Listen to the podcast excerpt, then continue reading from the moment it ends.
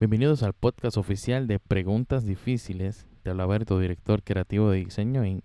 Y queremos que seas parte de esta programación que traerá buenísimo contenido y sobre todo respuestas interesantes.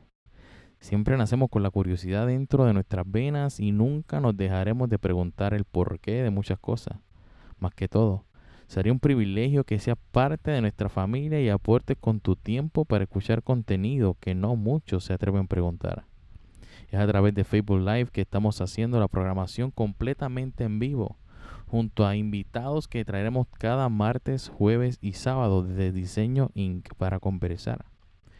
En este primer episodio conversaremos con el pastor Abimael Hereida y le preguntaremos lo que muchos alguna vez se habían preguntado durante la experiencia de la vida.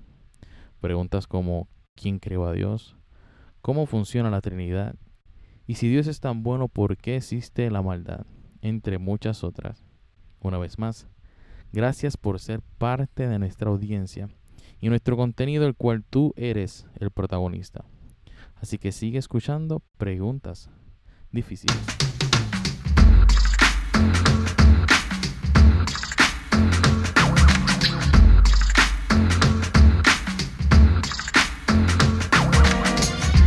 Démosle la bienvenida a nuestro pastor Abimael Hereida. Te bendiga, papá. Hey, muchas bendiciones a todos. Este, un abrazo. Aquí estamos desde, desde la cuarentena mood pero estamos bien, bendecidos, estamos súper agradecidos de lo que el Señor ha hecho, de lo que va a seguir haciendo. Y bueno, ya tú sabes, compartiendo con ministros que, el Señor ¿verdad? Eh, nos ha dado el privilegio de, conocer. Y bueno, estamos, de verdad, estamos muy agradecidos. Gracias por lo que están ¿verdad? conectándonos, conectándose y simplemente nos, nos regocijamos en el Señor porque Él ha sido maravilloso y Él es bueno y para siempre su misericordia. Amén. Amén, amén, te puse ahí solito en, la, en, en el ángulo ¿viste?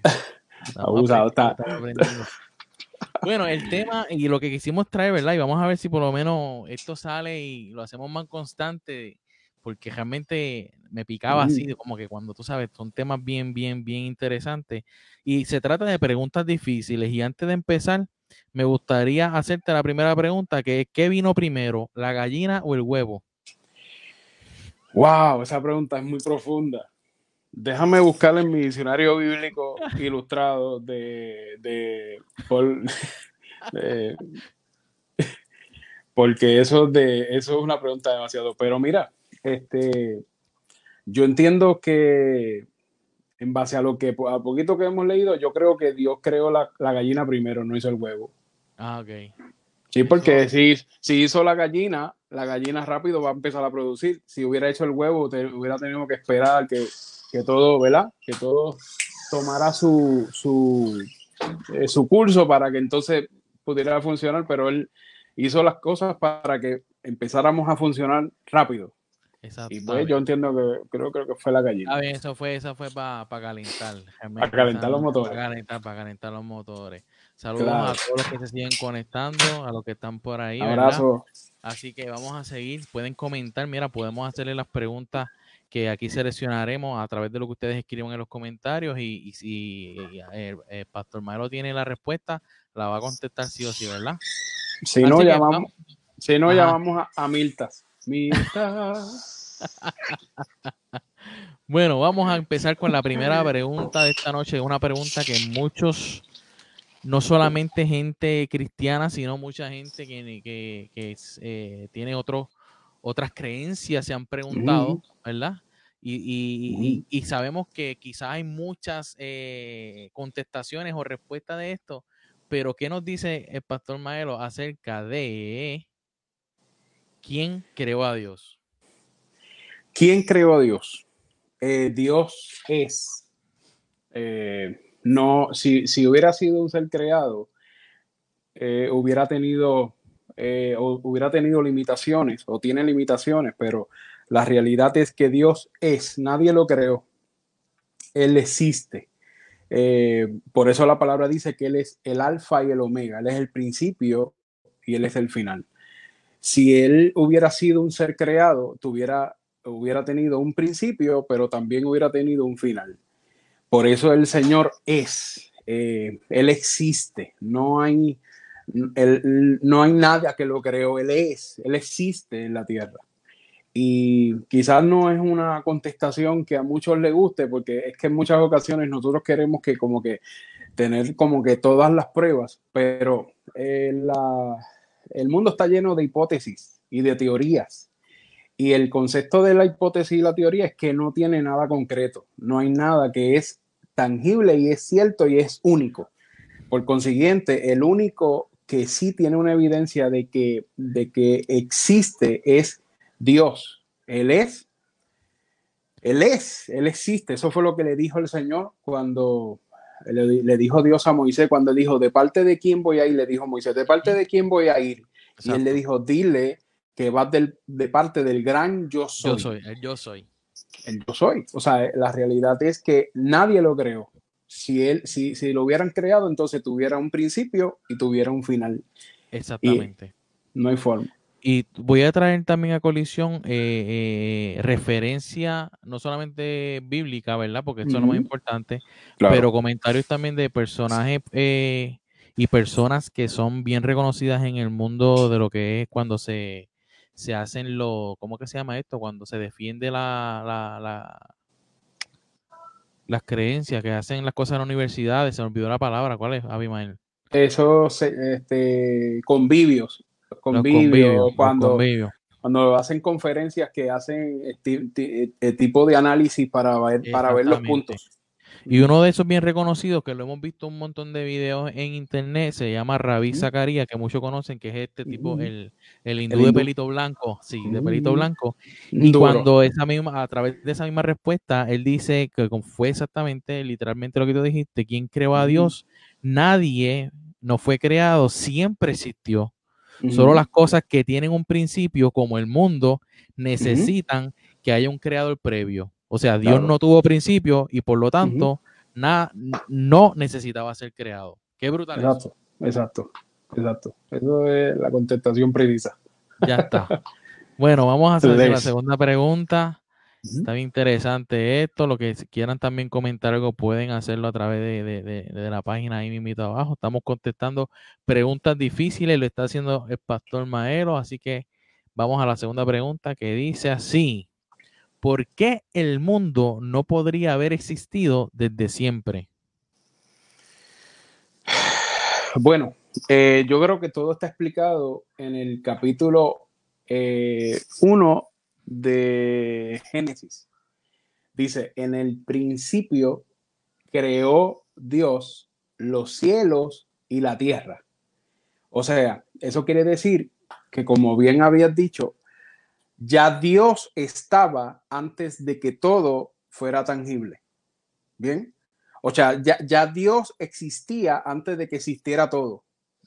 Y en el versículo 1 del capítulo Génesis dice, en el principio, o sea, eso quiere decir que hubo un comienzo. Sí hubo un comienzo porque Él lo creó. Ya Dios estaba tangible, pero decía, en el principio creó Dios. No dice un choque de, dos asteroides, no dice que hubo un Big Bang, no dice, en el principio creó Dios los cielos y la tierra.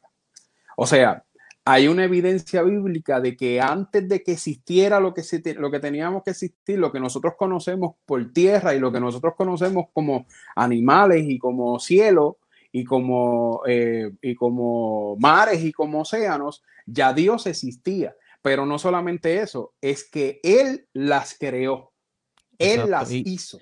Y a veces eh, ah. yo encuentro cuando, ¿verdad? A veces traen argumentos de que esto existe porque existe de la nada. ¿Sabes? Nada no puede crear nada, ¿entiendes? todo, por decirlo así. Y, y, en, cuando tú miras solamente, cuando como dice la misma escritura, que cuando dicen romanos no hay excusa, cuando tú miras la misma naturaleza y tú ves un orden tan perfecto, cuántas especies de insectos hay, cuántas, eh, tú sabes, los árboles, la fotosíntesis, estamos tomando literalmente un punto 001% de, lo, de la creación de Dios. Hay un orden, ¿entiendes? Claro. Hay un orden y todo comenzó, obviamente, a través de Dios. Todo comenzó. Todo empezó con la palabra, el rema la palabra, él, él la expresó. Él dice, en el principio creó Dios los cielos. Y cuando dice, voy a crear tal cosa, voy a crear la expansión de, la, expansión de la tierra, la expansión de, las de los mares, voy a crear los peces, voy a crear, o sea, cada uno, incluso hay algo muy interesante que a mí siempre me ha encantado del capítulo de Génesis y la creación, y es que cada vez que el Señor le iba a hablar para producir algo, le hablaba a aquello que lo producía, no a, la, no a lo que quería producir. O sea, eh, me explico. Eh, dice, cuando él quería hacer los frutos o cuando él quería hacer la diversidad de diferentes, eh, de diferentes especies de árboles o diferentes mm, plantas, le decía, tierra produce árboles de fruto. Y decía, ahora los peces van a ser producidos, pero, antes, pero en vez de decir vamos a hablarle a los peces, le dijo, ahora mar empieza a producir la vida que va, va a coexistir o, que va a vivir en medio de esa expansión del mar y de esos océanos. O sea, él no iba específicamente a aquello que iba a crear, sino aquello que producía lo que iba a producir la vida. Brutal. eso es, Dios tiene un orden. Y en ese mismo, y ese mismo orden, ¿verdad? Que como, como estamos compartiendo aquí, sí son preguntas difíciles, pero más allá estamos conversando y eso es lo que queremos para que la gente vea que esto no es, tú sabes, algo aquí bien formal, sino que vamos a hablar. Yo he escuchado eh. también muchas veces y hay mucha confusión en parte cuando la creación es hecha, de cuando se dice y se haga la luz, mucha gente piensa que es el sol. ¿Es así o no es así? y se hizo, y se hizo la luz cuando dice. Y se hizo la luz y se hizo la luz. Bueno, antes de hablar de eso, él habló de las grandes lumbreras. Bien, entonces dice, en la luna alumbrado de noche y el sol de día. Entonces él le habló a las grandes lumbreras antes de decirle y se hizo la luz. Entonces, pero aquí hay un, aquí, aquí hay algo que nos conecta bíblicamente. Incluso la palabra dice que en, en el cielo no va a haber sol, porque la luz de Dios va a alumbrar todo. O sea, que el Dios es luz. Bien, o sea, en Dios podemos alcanzar lo que, lo que, lo que realmente debemos de ver o lo correcto que debemos de ver, pero es por lo que Él es, por lo que Él refleja, no por algo que Él, no por algo que te va a ayudar a ver mejor, sino que Él te va a ayudar a ver lo que necesitas ver. Entonces, antes de crear la luz, que es lo que nosotros necesitamos quizás para ver más claro, le habló que a las grandes lumbreras, le dijo, voy a hacer la luna, voy a hacer el sol para, para de día y de noche la luna. Y tienen sus funciones específicas. Y todo va basado en que, aparte de que él creó todos estos, todas estas grandes lumbreras para, para que hagan su función y hagan su trabajo, él sigue siendo la luz del mundo. Inclusive Juan 1 es claro en eso que acabas de decir, en el versículo 4 de Juan, dice Juan 1, en él estaba la vida y la vida era la luz de los hombres. La luz en las tinieblas resplandece y las tinieblas no prevalecen contra de ella, en contra de ella. Está más que claro, a veces nosotros eh, no, nos tratamos de, de, ¿cómo se dice? De, de, poner las cosas tan difíciles cuando realmente tratamos de buscar tantas cosas, una confirmación, una revelación diferente, cuando la revelación primera que existe es la misma palabra de Dios, está es la escrito ya. Y es, algo que no ha cambiado desde que se escribió, ¿entiendes? Siendo el mismo autor a través de diferentes personas en el mundo. La mejor palabra profética que nosotros podemos tener está escrita. Amén. Está escrita. Entonces, hay, hay, hay momentos en donde, ¿verdad? Este, empezamos a buscar, no estoy diciendo que Dios no use sus instrumentos, Dios los utiliza en sus momentos. El detalle es, y el problema está en depender en alguien que alguien me venga a decir cuando ya Dios lo dijo en su palabra. La mejor palabra profética más certera que existe, ya el Señor la escribió. Está ahí, está ahí. Es cuestión de buscarla, es cuestión de meter. Lo que pasa es, ¿verdad? No sé si nos estamos yendo por otro lado, pero el, el detalle de este asunto primordialmente estriba en que yo encontrar la revelación que el Señor me muestra por medio de su Espíritu Santo no, es, trabajoso. Y la gente, y la gente no le gusta. Estamos viviendo en un mundo en donde eh, las cosas funcionan y, si todo fuera automatizado, fuera mejor. O sea, por eso, por eso existe un microondas que yo sé que a los tres minutos esa comida va a estar caliente.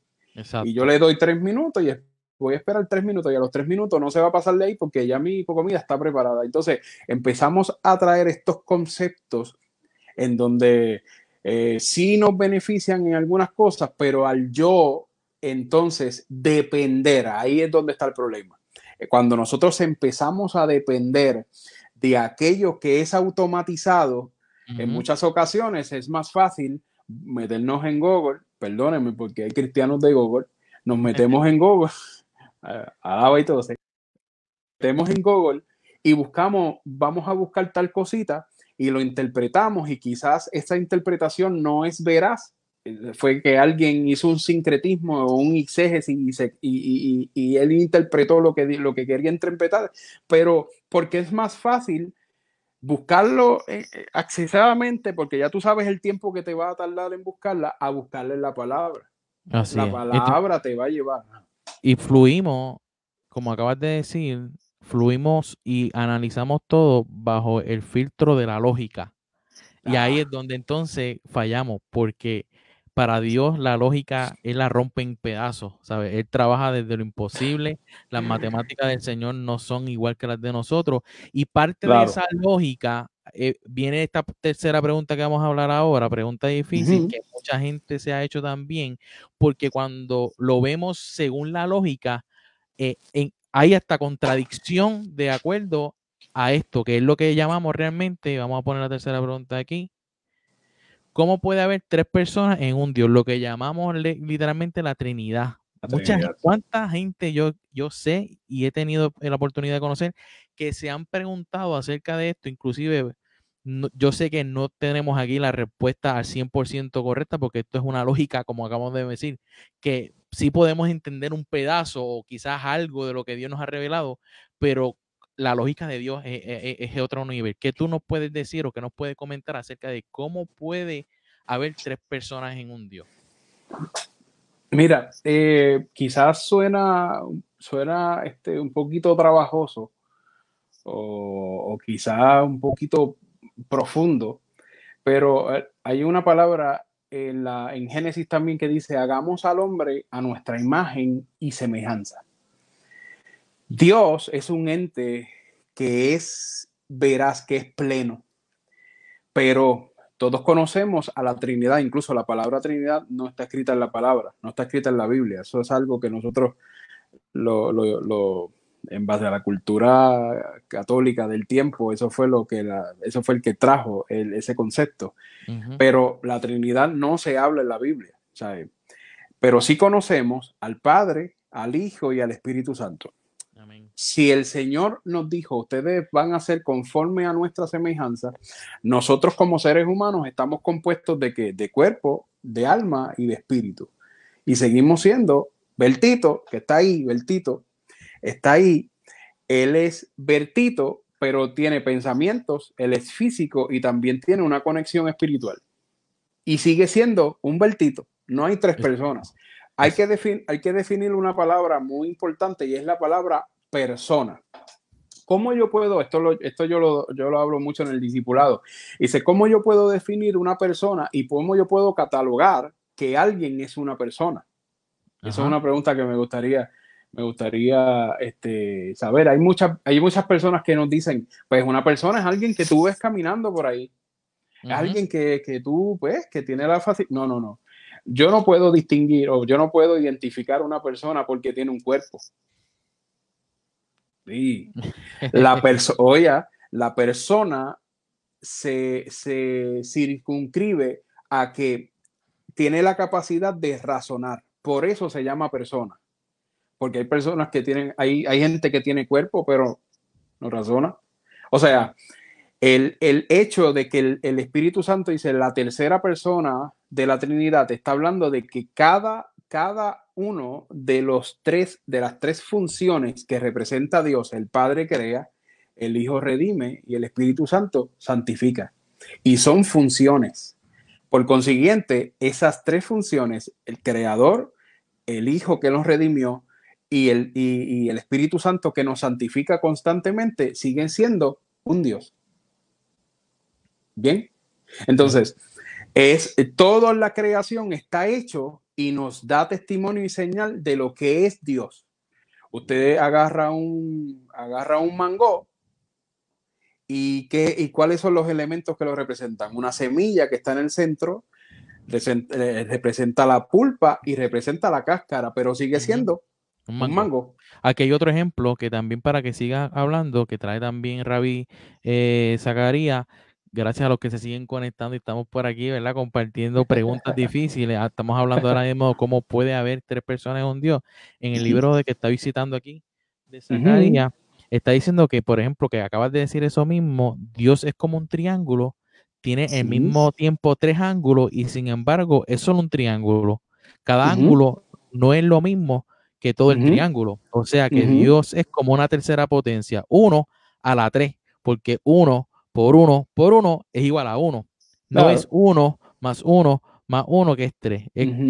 Así que, mira, traje ese mi comentario para añadir a lo que habías dicho también. Muy, bien.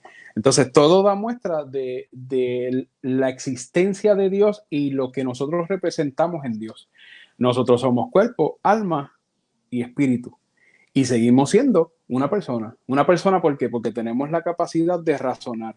Y razonamos razonamos mediante a lo que conocemos. O sea, nosotros, a pesar de que eh, fuimos creados a la imagen y semejanza de Dios, sí nosotros tenemos la responsabilidad de qué meter en nuestra información, en nuestra mente, en nuestro corazón. La etimología de corazón en el hebreo habla de mente. Entonces, todo está aquí.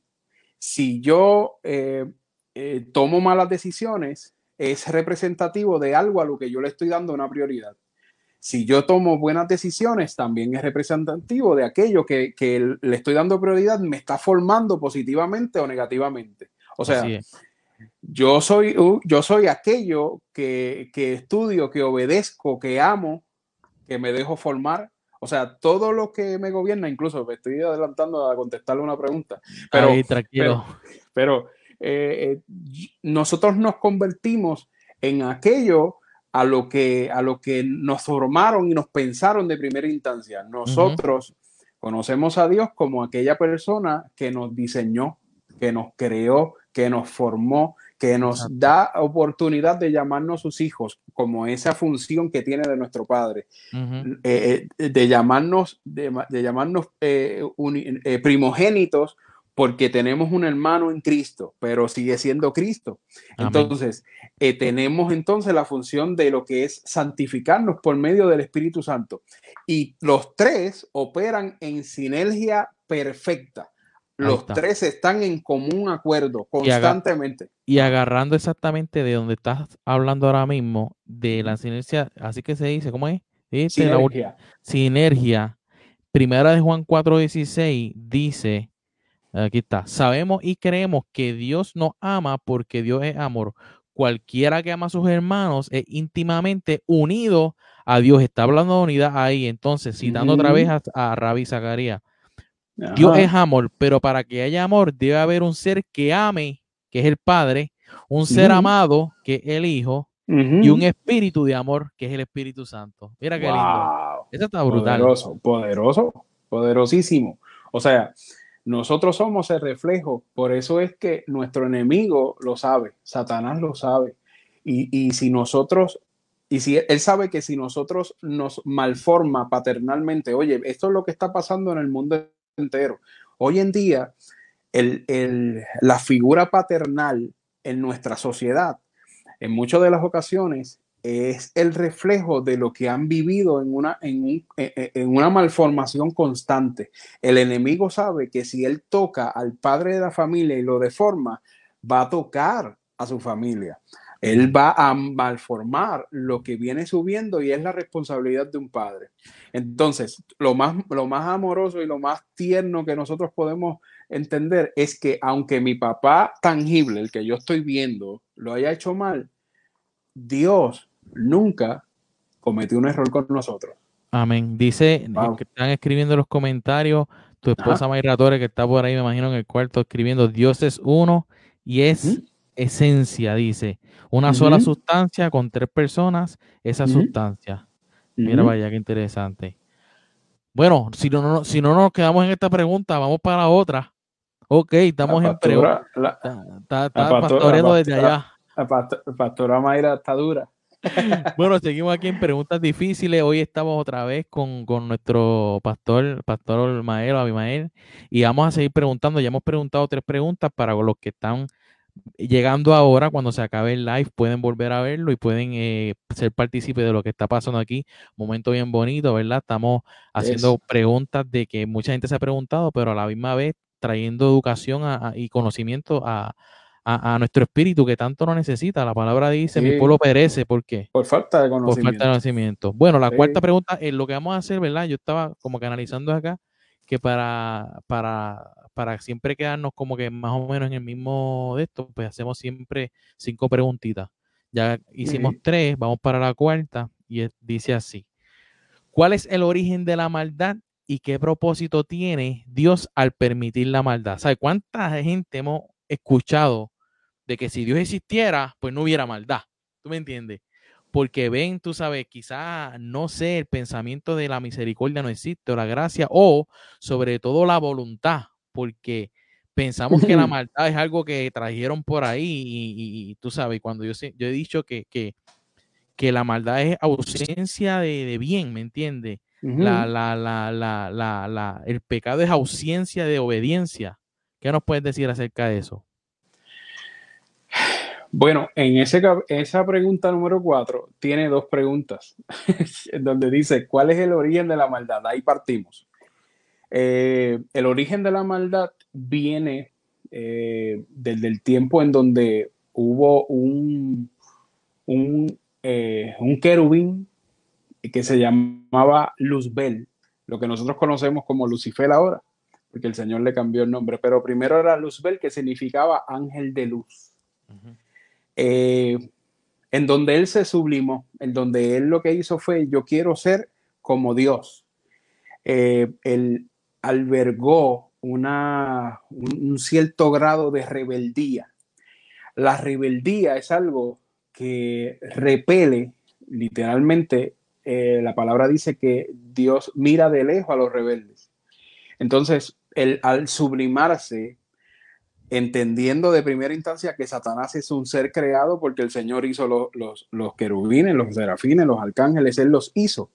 Entonces, Satanás sí tiene limitaciones, pero al estar allá y al tener unos ciertos privilegios, tenía una palabra que a nosotros nos llama mucho la atención, que es la influencia. La influencia, él sabía influenciar. Dice que se llevó una tercera parte del cielo, de los ángeles, que conocemos que cómo se llaman ahora.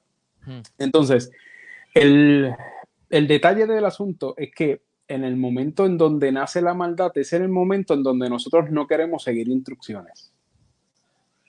Wow. En, sí, en el primer momento en donde nosotros empezamos a irnos por encima de la autoridad, en el primer momento en donde nosotros no queremos hacer las cosas que debemos hacer, en el primer momento en donde nosotros eh, tenemos una instrucción a la que no queremos seguir, le estamos abriendo paso a, la desobediencia y eso es un pecado directo de parte de Dios. O sea, es un directo, directo en contra de Dios, mejor dicho.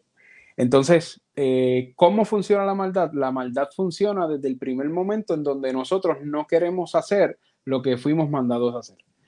En donde, en donde no queremos seguir la instrucción desde antes, aún sabiendo o aún no querer saberla el hecho de que yo no sepa cuál es la instrucción de que yo debo saber, pero sí tengo que seguir una instrucción y no lo quiero hacer como quiera, es una desobediencia. O sea, hay, incluso hay desobediencias que se cometen sabiendo que, lo sabiendo que no lo debo hacer. Eso se llama el pecado de omisión. Cuando yo tengo que hacer algo y no lo quiero hacer. Entonces, al no hacerlo, él trae, eh, eh, me va a traer una consecuencia. Y es una consecuencia a la que no es que Dios va a estar con un látigo detrás de ti esperando que tú lo hagas mal para que Él te dé un fuetazo, como nosotros creemos en algún momento. ¿Sabes por qué? Porque la consecuencia del pecado va a traerte muerte. La consecuencia del pecado va a traerte momentos de circunstancias difíciles. Esa es la consecuencia. Ya, la, ya el pecado trae su consecuencia y el pecado mismo va a enseñarte lo que estás haciendo mal. Y, y, digo yo, ¿verdad? También siendo parte de lo que estás ah, diciendo, en el principio cuando es creado el hombre, ¿sabe? a veces, por, por ejemplo, hay personas que dicen, entonces si, si Dios sabía que el hombre iba a fallar, ¿por qué entonces creó? Al hombre o por qué le dio la oportunidad, ¿verdad? De, de, de, existir en sí. Y, y, aquí vemos literalmente que Dios nos hace imagen y semejanza porque nosotros podemos decidir. ¿Tú me entiendes? La, la situación es que muchos deciden hacer lo malo. En la cruz del Calvario estaba Jesucristo y uno de ellos decidió hacer lo, correcto, ¿me entiendes? Y, y, entonces dice también, por ejemplo, citando lo que dice aquí, eh, algunas personas preguntan por qué Dios no podría haber creado al ser humano de manera que tal nunca hubiera podido pecar, pero entonces hubiésemos sido todos roboses. Hubiésemos sido todos, tú sabes, ahí, eh, no, voy a hacer todo. Entonces, ahí no hay nada de creatividad. Claro. nada. Entonces, eh, cada vez que nosotros nos, nos alejamos de la voluntad de Dios y Dios dice, por ejemplo, en, el caso, porque hay, yo digo que hay dos tipos de personas. Está la persona que dice, Señor, yo hago tu voluntad. Y está la otra persona que Dios le dice, Dios le dice a la persona que se haga tu voluntad. ¿Me entiendes? Porque estás haciendo realmente lo que te dé la gana. Y entonces, aquí viene entonces la segunda mitad de la pregunta de que, ¿cuál es entonces el propósito que al Dios permitir la maldad? Ok, eh, todo, se, todo se circunscribe a algo que es muy importante y, se contesta con una sola decisión en la que dice, eh, ¿quién te gobierna? ¿Quién te gobierna? Si, si tú dices que eres de Dios, tú tienes que hacer lo que Dios te mandó hacer. Pero si dices, eh, lo peor es que hay, que tú dices que seas de Dios y no hagas lo que quieras, no hagas lo que Él te está pidiendo hacer. Entonces, eh, la realidad es que eso se circunscribe, esa contestación se circunscribe de primera instancia en eso. ¿Quién te gobierna? Si es Dios el que te gobierna, tú tienes que seguir a Dios. Tú tienes que eh, seguir sus instrucciones, tú tienes que seguir sus mandamientos, tú tienes que este, crecer, tú tienes que negarte a ti mismo. Ahí es donde llega el problema. Cuando entonces empezamos a ver que en medio de mi situación, en medio de mi forma de pensar, en medio de mis momentos en donde no me gusta eh, pedirle perdón a aquella persona que me hirió, en donde tengo que ir a buscar, tengo que ir a arreglar y tengo que hacer un par de cosas. Entonces, hay muchas, muchas veces tenemos la excusa de decirles que Dios se va a encargar de eso. Espérate, espérate. Hay cosas que te tocan a ti. Hay cosas que tú tienes que renunciar a tu orgullo, porque es que ese es el problema, que somos orgullosos. Eh, eh, el que me la hizo me la paga. No te preocupes que yo te cojo bajando. Entonces, este tipo de dialecto, este tipo de dialecto y de jerga lo utilizamos aún estando en Cristo.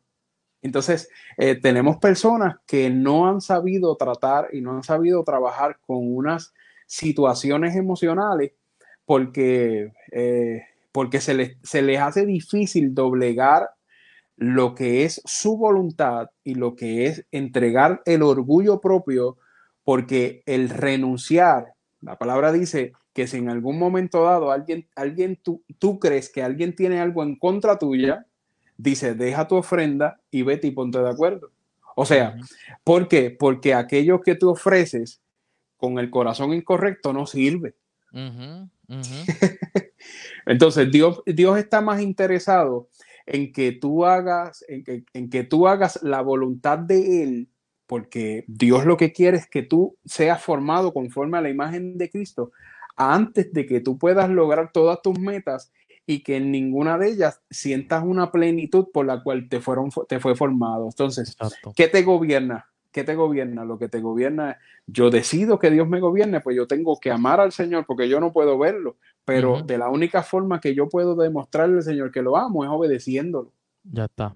Es obedeciéndolo. Y, Entonces, y, traes también, ¿verdad? De acuerdo a eso que estás hablando y, a, y a través de la misma pregunta, que vemos que suceden cosas malas, pero la intención de Dios nunca fue que sucedieran cosas malas, ¿sabes? Él, él, siempre, la intención de Él fue siempre, yo quiero vivir contigo.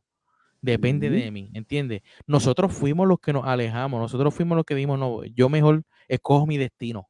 Claro. ¿Tú me entiendes? Entonces, por eso, cuando entonces llegan, eh, eh, en cuestión no solamente llega la maldad, sino la maldad está ahora mismo en, lo que podemos ver afuera, en todo lo que vemos, es para que la gloria de Dios se manifieste a través de la maldad, ¿me entiendes? A través de lo que sucede, porque dice la misma palabra que... que, que el pecado exactamente. Entonces, un caso, por ejemplo, único, de que tú digas, para que tú veas el poder de Dios, un ejemplo clásico que muchos en la iglesia se conoce, cuando llega eh, Abraham, ¿verdad? Por decir así, llega con su esposa, no pueden tener hijos y Dios quiere comenzar una nación con una gente estéril, ¿tú me entiendes? entonces, el punto es para que la gente y el, y el pueblo en, la, herencia de Abraham entendieran que no fue por obra de Abraham, sino que entendieran que fue realmente Dios el que provocó esto. Entonces, ok, él permitió la maldad, pero hay, hay una manifestación y una gloria que tiene que establecerse por encima de la maldad. ¿Tú me entiendes? y de ahí surgimos entonces a la última pregunta, que es una de las que mucha gente también se ha preguntado. Estamos aquí en preguntas difíciles y dice así, ¿cómo puede un Dios bueno permitir que la gente vaya al infierno? Conte hasta ahí.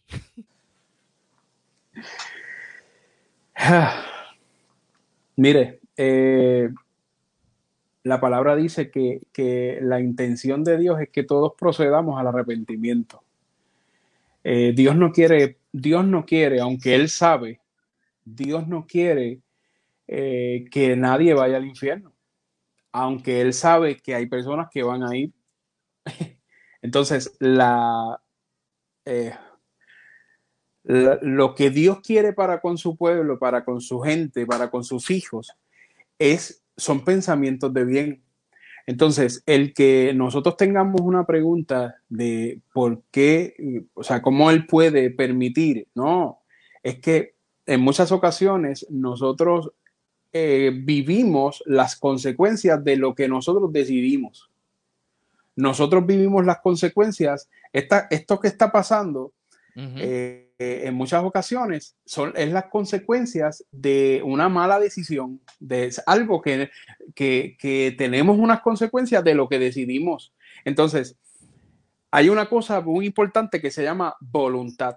Eso mismo, ahí queremos llegar. Voluntad, voluntad, voluntad. ¿Sabes por qué? Porque aunque Dios se puede meter en tu voluntad sin pedir permiso, Él quiere que tú, das, que tú las cedas individualmente. ¿Cómo? Así es. ¿Por qué? Es difícil que dos reinos estén gobernando a la misma vez. Es difícil que nosotros se, queramos, seguir, queramos seguir viviendo nuestras vidas como nosotros queremos y obviar el plan que Dios tiene ya destinado, preparado para nosotros.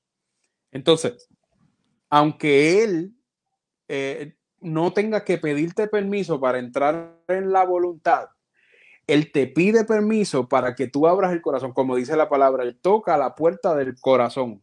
Amén. Dice, cuando toca la puerta del corazón, Él está esperando que, que, que abra. Pero si tú no abres, Él dice que Él sacude sus pies, declara paz y se va y espera a que tú eh, eh, tomes eh, la decisión correcta para que para darle la oportunidad de entender y de, y de razonar conforme a lo que él ya planificó. Entonces, Dios no quiere que la gente se vaya al infierno. Así es. Dios no quiere, el propósito de él no es que la gente esté sufriendo, aunque nuestras decisiones van a, van a definir el, que yo vaya allá o no. Entonces, ¿cómo yo hago? Antes, antes que lo siga, para traer exactamente eso. Segunda de Pedro 3.9 para que después el que lo vea lo pueda buscar con calmita. Dice, no es que Dios sea lento para cumplir su promesa, como algunos piensan. Lo que pasa es que Dios tiene paciencia con ustedes, porque Eh, Él no quiere que nadie muera, lo acabaste de decir, sino que todos vuel- vuelvan a obedecerle. Quienes, quienes no son salvos, otra vez citando a Zacarías, quienes no son salvos es porque no desean serlo. Porque Jesús dijo en Mateo 23, 37, Jerusalén, Jerusalén, que matas a Qué los bueno. profetas y apedreas a los que te envían. ¿Cuántas veces quise reunir a tus hijos como reúne la gallina a sus pollitos debajo de sus alas? Pero no quisiste. ¿Sabes? A través de la misma palabra, y yo siempre hablo esto con mi esposa, cuando el, el público de la palabra es el pueblo de Dios. No Es estamos así. hablando de un público que no conoce a Dios, ¿entiendes? Porque los cristianos tenemos la palabra como guía y no podemos siempre, porque a veces escuchamos a yo no, yo, yo sí, yo estoy en la voluntad de Dios, esta palabra coge aquel para este que está allá afuera, el garete. No, no, no, no, no, no. Nosotros no podemos pensar que, que, que como estamos en una iglesia o somos cristianos, pues entonces pues somos este, ya tenemos la voluntad agarrada por el, por el, por el, por el mango, como uno dice. ¿Te fuiste Ajá. ahí? No te veo ahí. Eh, no, estoy aquí, estoy aquí. A ver, es que te ves negro ahí. eh.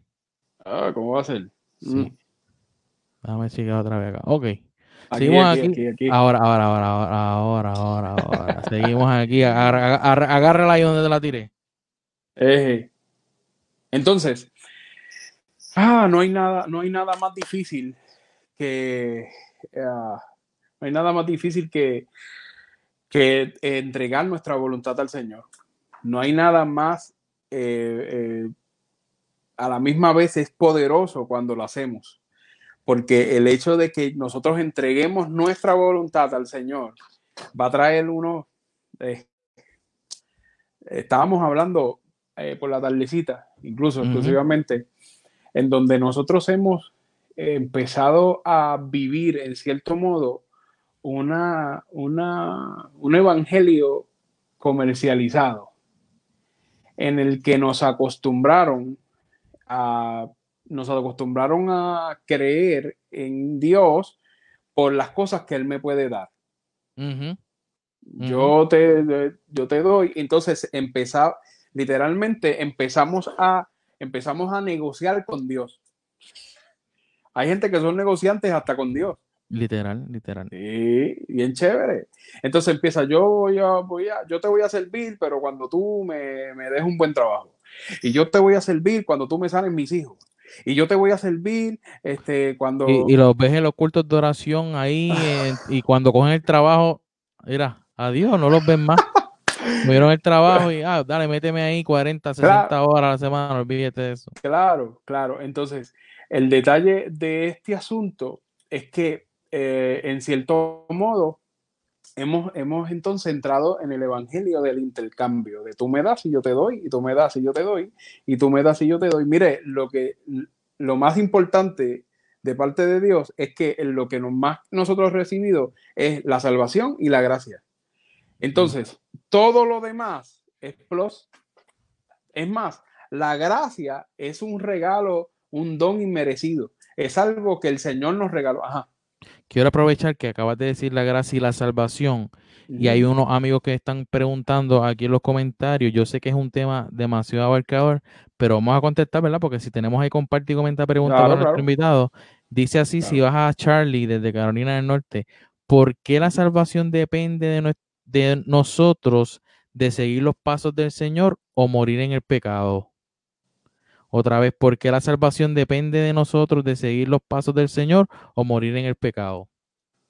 Porque la salvación depende. Ok, eh, la salvación es un regalo en donde recibimos de Dios. Inclusive ayer específicamente estaba hablando con una hija de la casa que tenía una serie de preguntas y le, y le contesté esto también. Imagínate que el Señor te regala algo. Imagínate que yo te regalé algo. Bertito, yo te regalé algo. Vean, ¿qué tú quieres? El iPad nuevo. Dale, ya te lo regalé. Perfecto. Y tú lo recibiste, y lo recibiste con el, con el, eh, con el iPad y todo, o sea, como tú quisieras, con el teclado, bien chévere. Pero eso es Ah, verdad vale. o, o- o- o es un ejemplo Bueno, nada más. bueno re- recíbelo proféticamente y con fe. Bueno, ent- sigue, entonces- sigue, sigue. vamos. Entonces, el detalle de todo el asunto es que el hecho de que yo te lo regalé yo no te estoy diciendo, ok, ahora tú me vas, ahora tú vas a hacer esto y ahora vas a hacer lo otro. Yo te lo regalé. Pero, pero, ¿qué tú me vas a decir? Gracias, diantre, wow, brutal, gracias por el regalo. Pero yo te voy a decir, el regalo es tuyo, pero si tú lo tratas mal y se daña, no es culpa mía. Mm. ¿Sí o no? Exacto. Entonces la palabra dice, no tengamos en poco una salvación tan grande. Bien, ¿tú sabes por qué? Porque en muchas, en muchas ocasiones salía una pregunta en medio de, de la discusión de ayer y decía, pero entonces nosotros haciendo algo más podemos perder la salvación. La salvación no se va a perder porque la salvación no viene de ti, la salvación viene de Dios hacia ti. Y Dios es salvación, Dios produce salvación. El decir, el decirle a una persona, este, ¿dónde puedo encontrar la salvación en otro lugar? Es, eh, tienes que ir a Dios. O sea, eso no existe. Dios es salvación. Y Dios nos regaló la salvación. Tú no tienes que pagarla. Simplemente nosotros somos esclavos por amor, como dice la palabra. Yo obedezco, al, yo obedezco al Señor porque lo amo, porque me regaló una salvación. Entonces, pero el hecho de que el Señor nos haya, nos haya regalado algo, nosotros tenemos que cuidarlo. ¿Cómo yo lo cuido? ¿Cómo yo cuido mi salvación? Mi salvación, yo la cuido cuando yo no la pongo en menos. Hmm.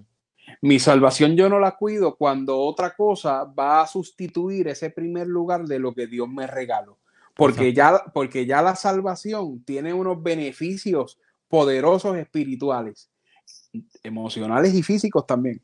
Entonces, eh, el hecho de que el Señor nos haya hecho este regalo tan grande y tan poderoso de nosotros consta el que nosotros cuidemos ese regalo que el Señor nos dio. ¿Por qué? Porque es útil, es una herramienta súper poderosa en nuestras vidas que va a poder sumar, formar y transformar nuestras vidas en todo lo que nosotros necesitamos entender que no es en base a nuestra mente limitada, sino a la mente de Dios. ¿Cómo yo puedo ver las cosas en base a cómo Dios las ve, en base a su lente ocular? ¿Y ¿Cómo yo lo hago? Y, y, qué piensas también, de acuerdo a lo que estás diciendo, que es la gracia, que es ese regalo de personas que, toman la gracia como una licencia para pecar? No, es que Dios es muy bueno.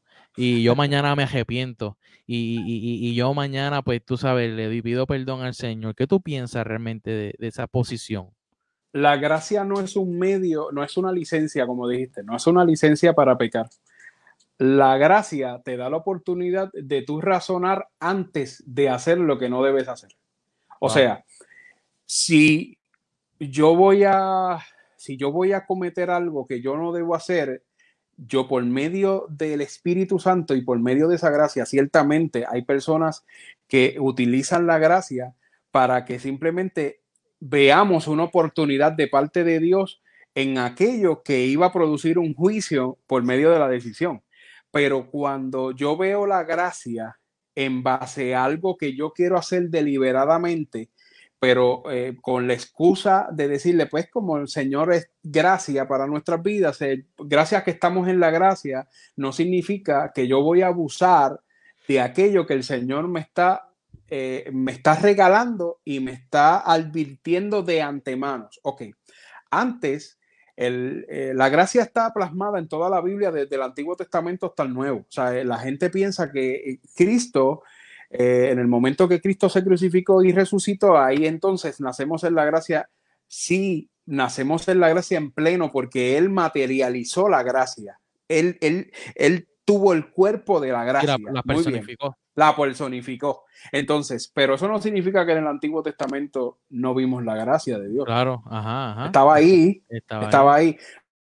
Cuando, oye, cuando eh, Nínive llevó, Dios mandó a Jonás y le dijo, vete y predica a Nínive. Jonás no quería, incluso la gente de Nínive era personas malas, malas. Pero entonces Dios mueve a, Jonás, una persona que no quería hacer el trabajo, incluso cuántas excusas metió y cuántos sitios se, se fue por otro lado y no quería llegar, pero llegó, predicó, fue efectivo porque porque ya la gracia de Dios estaba siendo manifestada en Nínive. porque Dice la palabra que él les predicó y todo el pueblo se arrepintió y volvieron. Entonces, de algo que el Señor le había dicho de antemano, le dijo, ve y predica a Nínive porque si no, los voy a acabar. Los voy a acabar. Y lo interesante fue que con solamente ocho palabras, toda esta gente se arrepintió. Jonás dijo, arrepiéntanse porque si no, esto se acaba aquí. O sea, ya, se acabó. todo, todos se arrepintieron. Dice que todos se arrepintieron. hasta la cucaracha. Así es. O sea, literalmente todos procedieron a arrepentirse. Entonces, pero el hecho, ¿cómo yo veo la gracia aquí? El hecho de que Dios haya movido a uno, que ese uno puso 20 excusas para no querer hacerlo, pero al fin y al cabo, a pesar de todos los traspiés que cometió, fue y hizo lo que tenía que hacer. El hecho de mover a uno para llevar ese mensaje, porque si no, los iba a erradicar de la, del planeta, el hecho de mover a uno es una manifestación de gracia.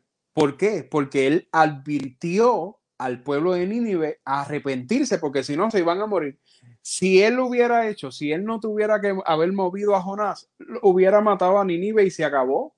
No tenía ni que llevar a nadie, lo llevaba, lo erradicaba el asunto. Entonces, en la manifestación de la gracia está en mover a uno para, para darle una oportunidad de que se arrepientan, porque si no, entonces su pecado iba a producirle una consecuencia, iba a ser la muerte. Wow, brutal. ¿Entiendes?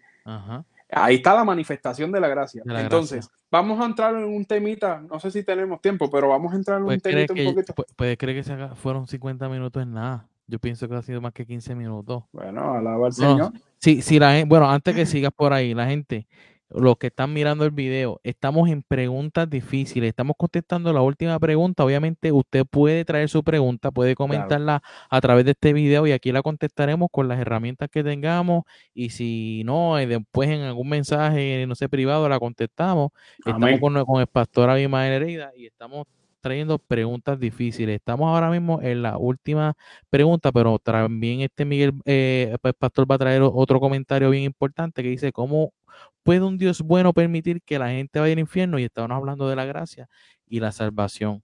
Continúe, eh, pastor. Vamos, eh, un ejemplo, el, hecho de muchas veces nuestros conceptos, cuando hablamos de un tema un poquito más difícil, sobre el diezmo. El diezmo a nivel de la ley decía que era la décima parte de todo lo que, ¿verdad? De todo lo que recibíamos. Entonces, eh, cuando nosotros entendemos la gracia de Dios, eh, nos damos cuenta de que antes era una obligación dar esa décima parte, en donde hoy en día no, no es un acto abolido como presentan muchos. Pero óigame bien, la diferencia es que antes tú pagabas un una décima parte de lo que tú recibías y ya cumpliste con aquello que era estipulado. Pero cuando estamos en la manifestación de la gracia, en este tiempo, nosotros damos una décima parte porque es un acto de agradecimiento y obediencia y lo hacemos porque amamos al Señor, no porque Él nos necesita, sino porque Él nos forma con eso y somos agradecidos. Pero el detalle del asunto es que en medio de la gracia, Él no está pendiente a que tú des una décima parte, Él está pendiente a que tú des un 100%. Wow. Porque el, detalle no es que tú ya pagaste un 10% y ya eso es lo que tienes que hacer. Él, quiere, él quiere un 100% de ti, no de lo que tú tienes, porque lo que tú tienes te lo dio Él. Amén. Lo que tú tienes te lo dio Él. El 100% de nosotros que baje y el 100% de él que se haga completo. Por eso él le dice, ya no vivo yo, más Cristo vive en mí. Más Cristo vive Pero a veces, a veces tenemos cosas en nuestro corazón, ¿verdad? Que, que decimos, no, es que yo no quiero que tú me toques esta parte. Dios, tú cabes aquí pero no te metas acá, porque esto me gusta, ¿me entiendes? Y así es el pecado. Entra en nuestro cuerpo y se ahiere, como leía yo los otros días, ahorita, como una enfermedad. Y, y, entonces no solamente una enfermedad, sino trayéndolo al ámbito físico. ¿Cuántas veces escuchamos personas que, sí, que dicen, no es que yo tengo esta condición desde que yo nací? O no es que yo soy así, mi, mi actitud es así, pero mira, cálmate, no es que yo soy así, yo soy de mecha corta. ¿Entiendes? No podemos pretender que, nosotros mismos fuimos los que sí nos moldeamos, pero como tú acabas de decir, el interés de Dios es que seamos 100%.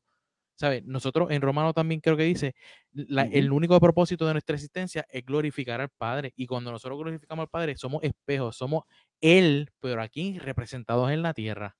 Muy bien. muy bien. Somos, nosotros somos representantes de su reino y, y salimos beneficiados por las cosas que Él puso en nosotros, por el trabajo que estamos haciendo, pero lo más importante que nosotros debemos de entender en este tiempo es, primero, la paternidad que el Señor nos ha enseñado, nos ha dado. Y por medio de esa paternidad, nos reconocemos el valor que Dios puso en nuestras vidas. Y por medio de ella también conocemos algo muy importante que es la identidad. Hay mucha gente que opera sin identidad, porque si yo no reconozco mi identidad, primero, la identidad es el reflejo de aquel que me formó. Bien, la identidad es el reflejo de aquel que me formó, no solamente que me formó, que me sigue formando. ¿Por qué? Porque es como dice la palabra, honra a tu padre y a tu madre para que tus días sean alargados sobre la tierra. Pero el diseño de los hijos es honrar al qué? Al Padre. Entonces, si, si Él es el que produce la identidad sobre nosotros, ¿cuál es nuestro trabajo? Producir la honra que al Padre, al que nos formó. Entonces, y eso nos trae, un, nos trae un beneficio, no porque vamos detrás de Él, sino porque Él nos, mira, a Dios le encanta dar. La esencia de Dios es dar. Y no lo bueno, lo mejor. Lo mejor, lo excelente. A Dios le encanta dar. el mismo Cristo dijo, yo vine para servir y no para ser servido. Yo vine a dar servicio yo da, o sea, el servicio da sin distinción de personas. El servicio fue diseñado para tú darle a los demás, incluso en muchas ocasiones, sin pensar en que tú, en, que tú ya no vas a tener o que tú eh, ya no vas a estar dentro de esa cubierta. Pero el detalle de Cristo es que cuando yo doy es porque yo estoy sostenido por Él. Amén. Amén. Yo estoy sostenido por Él. O sea, yo doy, la palabra dice que Él es una fuente inagotable. Si tú le pones muchas piedras a un, a un río, vas a hacer que una represa. Pero esa agua, pero esa agua, aunque parezca divertido, esa agua se empieza a dañar. Se estanca. ¿Tú lo sabías? Se estanca.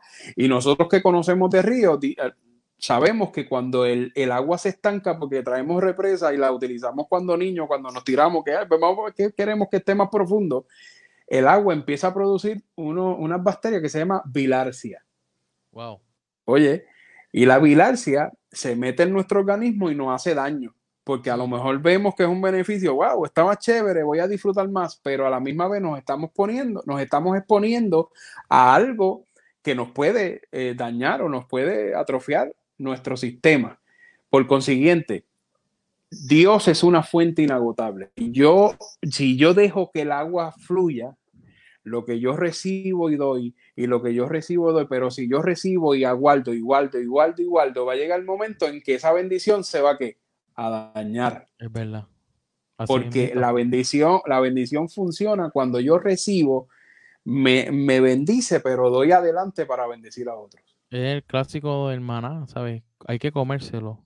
Cómetelo. No piensa, o sea, Dios, Dios, Dios, le estaba enseñando a depender de él. Exacto. Entonces, el detalle es que nosotros tenemos mentes consumeristas.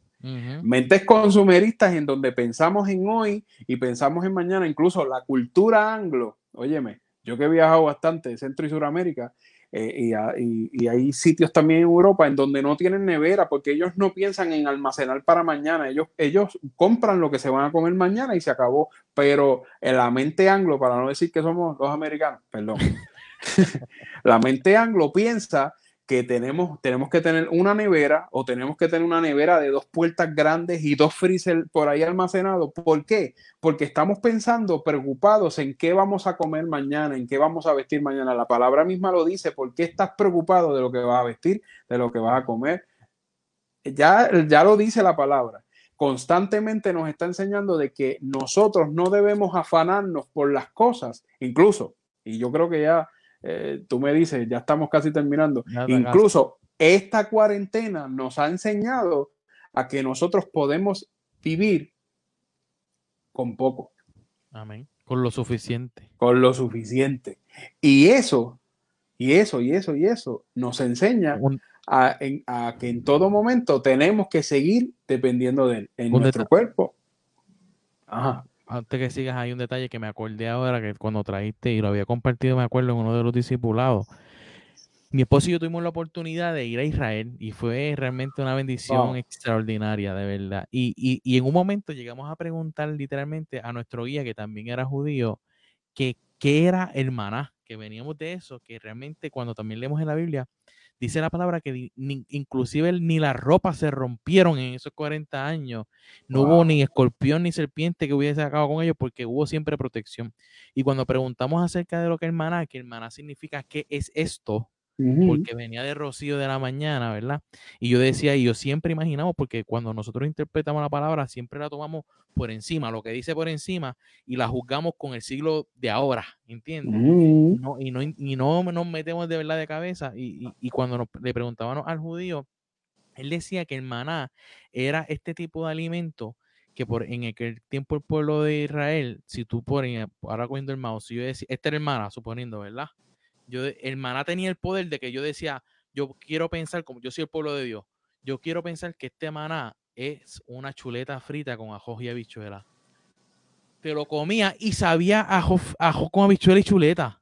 O sea que no es, no es que uno dice, no, todo el tiempo estuvieron comiendo lo mismo, todo el tiempo comiendo lo sino que el poder que Dios le da a través de las cosas que a veces pensamos que son insignificantes, y Dios nos muestra a través de hasta de los detalles más simples que no nos va a faltar nada, que Él es suficiente y que si te lo tenemos a Él, lo tenemos todo.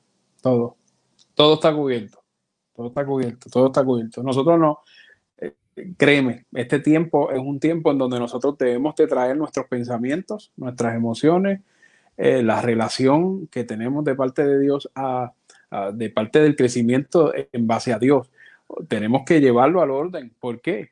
Porque es tiempo de manifestar como dice la palabra en Romanos, lo dice, la misma naturaleza aguarda la manifestación de los hijos de Dios. O sea, de este tiempo vamos a aprender y vamos a empezar a, aprender unas cosas totalmente diferentes a lo que hemos estado acostumbrados a aprender normalmente. Eh, estamos siendo preparados para el mayor avivamiento que va a existir en los últimos tiempos. Y el Señor te va a usar a ti y nos va a usar a nosotros y vamos a verlo, y vamos a verlo, y vamos a verlo. Pero en la misma forma de que hay avivamiento, también Satanás va a levantarse para, tratar de que eso no se dé. Así que eh, te, insto y, nos enfocamos en el orden, nos enfocamos en, en, lo que el Señor quiere hacer para este tiempo. Y glorificamos el nombre del Señor. Y lo más importante de todo es que inmerecidamente Él cuenta contigo y cuenta conmigo. Amén, amén, amén. Recibimos todo eso. Eh, ya estamos despidiéndonos, ya tuvimos la horita aquí, se fue bien rápido. La próxima vez, tú sabes, hacemos algo también. Bueno, quedó bien bueno, ¿verdad? Me encantó, es la primera vez que lo hacemos, así que vamos a hacer, eh, vamos a ver si logramos hacer esto una o dos veces, ¿verdad? A la semana. Yo sé que la gente tiene muchas preguntas que, eh, además de ser difíciles, muchas preguntas que quizás hay, hayan en, su, en algún momento de su vida hayan transformado o hayan perjudicado o la misma iglesia quizás no contestó bien en el momento que ellos necesitaban, ¿me entiendes? Y hoy en día, pues a través de las herramientas que tenemos, las redes sociales, eh, ahora estamos, tenemos tiempo literalmente para, para, para interpretar, para reflexionar, ¿verdad? Y, vamos a hacer esto, vamos a, si usted tiene alguna pregunta o alguna algo que quiera preguntarle al pastor, puede escribirlo ahora mismo antes de terminar. Y me gustaría que antes de cerrar, ¿verdad? Dieras, ya sé que dijiste algo, pero dieras eh, una palabra de, o algún consejo para todos los que nos están mirando y para esta generación que quizás hoy en día eh, no entiende que a través de estos momentos que para nosotros los vemos difíciles, porque pues están sucediendo cosas económicamente, pero la salud es sobre todas las cosas más importantes, entendamos que debajo de todo esto hay un Dios que va a, glorificarse. ¿Tú, me entiendes? Así que háblanos ahí. Ahí eh, eh, Dios tiene, como dice eh, un evangelista que conozco, dice diosidades. en, Dios hay, en Dios hay causalidades. No hay casualidad, hay causalidades. O sea, la causa es porque va a ser algo específico. Y ese algo está escrito en la palabra. Y ese algo lo podemos ver proféticamente en la palabra. Entonces, ¿qué nosotros tenemos que hacer? Dirigirnos a eso que el Señor ya está, está proponiéndonos que hagamos. Vamos a hacer esa iglesia que tanto Él, que tanto él quiere, que tanto Él ama, que tanto Él forma. eh, no, nos, no nos conformemos a ver a Dios solamente en un templo. Tenemos que ser iglesia y manifestar la iglesia fuera de las cuatro paredes, porque ahí es donde vemos la multiplicación. Yo voy a hablar de Cristo, yo voy a modelar a Cristo, yo voy a, hablar, a, a vivir la vida conforme a Cristo fuera de las cuatro paredes, porque todo el mundo puede ser, todo el mundo dentro de las cuatro paredes es fácil eh, ser cristiano. O sea, el hecho de, de, manifestar la gloria del Señor tiene que ser en un núcleo en donde eh, Dios no sea el que está establecido. Tenemos que ir a, a expandir el reino de los cielos. Nosotros somos lo que lo vamos a hacer. La palabra dice, no tengamos en poco nuestra juventud, sino que seamos ejemplo en fe, amor, dominio propio. O sea... Y, eso que acabas de decir, mira, ahora mismo nos acaba de escribir Rubén, Rubén Rodríguez, bendito, que es un colega de nosotros, dice también que traigamos, que lo dijiste, por eso lo, te interrumpí en eso. También es bueno que traigan palabras para los matrimonios jóvenes. ¿Ves? Que exactamente en eso, ¿sabes? No podemos pensar también, tenemos que sacarnos de la mente que no se trata de los años que llevamos en la iglesia. ¿Entiendes? Porque si fuera así, entonces estamos atrás mucha gente. ¿Tú me entiendes? Se trata de lo que, de ser atento a lo que Dios quiere hacer, acercarnos a la fuente de vida, como tú dijiste ahorita, y ser obediente y accionar de acuerdo a donde Dios nos quiere enviar. Eso es así. O sea, hay muchos temas en los que, en que eh, ha venido una cierta necesidad en el pueblo. ¿Por qué? Porque eh, en muchas ocasiones no se había tenido a la mano la información. ¿Por qué? Porque cada, cada núcleo familiar es diferente, cada formación es diferente, pero hay momentos en donde nosotros eh, tenemos que tener en claro de que las situaciones que en algún momento pudiste haber pasado tú, alguien en algún momento también las pasó y también, su, y también supo cómo trabajarlas y cómo este, implementar una serie de herramientas para poder salir del hoyo y de la situación. Y por eso estamos aquí, para que ¿verdad? la gente a través de, de, de, de, las redes y de las cosas que tenemos en la mano, como dijiste, no, no, no nacimos para vivir solo, no somos llaneros solitarios. No. Ya sea quien sea, ya sea un amigo, ya sea ahora mismo a través de hasta no tiene que ser ni físicamente porque no podemos vernos, pero que, que, entendamos que, que hay propósitos de Dios en tu vida que no estás solo sobre todas las cosas y que no veas a Dios como alguien que está bien lejos, sino alguien que quiere vivir dentro de ti. E, y, te lo quiere demostrar en este tiempo cuando te ha preservado para no tener distracciones de afuera, de lo que tira, quizás te tenía distraído afuera y quizás no te das cuenta, pues este tiempo yo pienso también que Dios lo hizo para eso mismo, para que para ponernos debajo de las alas de él y decir, papito, yo quiero hacer esto contigo, quiero hacer esto contigo, pero hay que, hay que entrar, hay que, hay que arrodillarse, hay que buscar el lugar secreto, hay, que, mm. hay que llegar a la fuente, porque si, si hacemos así, ¿verdad? Con la mano así, y, y la fuente está a cinco pies de distancia, no va a llegar agua aquí. No Tenemos que acercarnos a los cinco pies y entonces nos va a caer el agua en las manos. Claro, la palabra lo dice, la palabra dice que, que cuando nosotros nos acercamos a Dios, Él se acerca a nosotros. Así que eh, es tiempo de acercarse al Señor y dijiste algo muy importante y es que nosotros estamos ahora tomando la postura que el Señor quiso que tomáramos y formáramos desde el principio. Nosotros seguimos siendo la iglesia del Señor y esa iglesia nunca dejó, o sea, nunca debió tomar, nunca dejó, debió de dejar su lugar de formación. Bien, o sea, estamos moviéndonos, nos cerraron las puertas del templo, pero nos multiplicamos. Y el detalle, y el detalle de todo esto es que ahora Dios nos enseñó a hacer iglesia empezando desde la casa. Amén. Amén. Desde, donde, desde donde siempre se supone que empezara. Desde que, desde el sitio donde nunca debió dejar de ser iglesia. Amén, amén, amén, amén, amén. Gracias otra vez, Pastor Maero. Sabemos que, ¿sabes? Después de esto estaremos hablando de muchas cositas más. Este, me gustaría, no sé, si, si los que están conectados también, eh, eh, quisiera que trayéramos contenido igual de otras preguntas que quizás usted tiene también que siempre ha tenido en la mente y nunca ha sido contestada, puede escribirla o a través de los mensajes o, privado, ¿verdad? Y, vamos a hacerlo esto, vamos a ver qué otro día nos inventamos, lo, lo promocionaremos en la página, ¿verdad? Y ya sea contigo, ya sea otra persona que tú también nos recomiendes para que, para que traigamos, ¿verdad? Y, y podamos aclarar sobre todo la duda por dudas porque la confusión en el pueblo de Dios no puede existir, ¿no entiendes? Y así que, que, que, estos tiempos los aprovechemos y sí, estamos en nuestra cama, en nuestra casa, con nuestra esposa, pero que sean tiempos edificantes donde podamos realmente recibir palabra de Dios y decir, este es mi tiempo porque Dios está conmigo. Amén. Eso es así. No estamos Vamos a orar. Vamos a orar y para despedirnos. por ahí para que todos los que estemos ahí, los que vean el video después de esta grabación, sean edificados. Amén, amén. Amén. Gracias, Señor, porque tú has sido maravilloso, porque tú eres bueno, porque para siempre ha sido tu misericordia, Señor. Gracias te damos, Señor, porque somos iglesia. La palabra dice, donde hay dos personas o más reunidas en tu nombre, ahí tú estás. Gracias te damos por esta enseñanza de dependencia que tú nos has enseñado y, y has utilizado tus causalidades y le llamamos cuarentena. Gracias te damos, Señor, porque debajo de todas estas cosas, debajo de la alfombra, vamos a encontrar muchas cosas en el cual nunca debemos, nunca debimos de dejar de hacer. Gracias te damos, Señor, por todos los que se conectaron.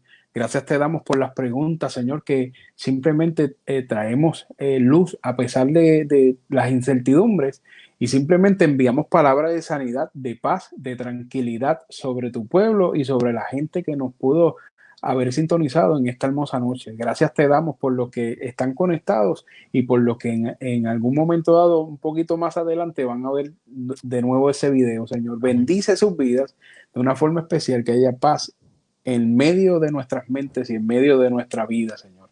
En el nombre de Jesús. Amén. Otra vez gracias, Maelo. Dios te bendiga y nos estaremos conectados. Y gracias a todos los que se sintonizaron otra vez.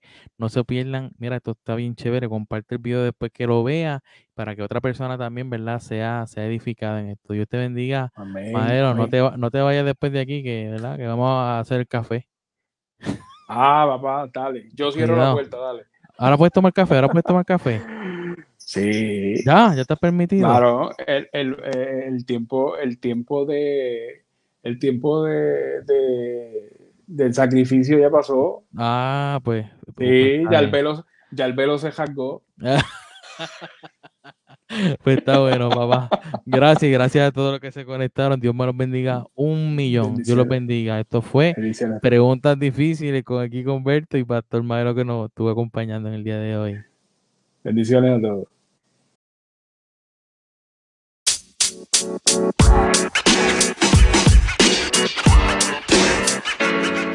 man. You.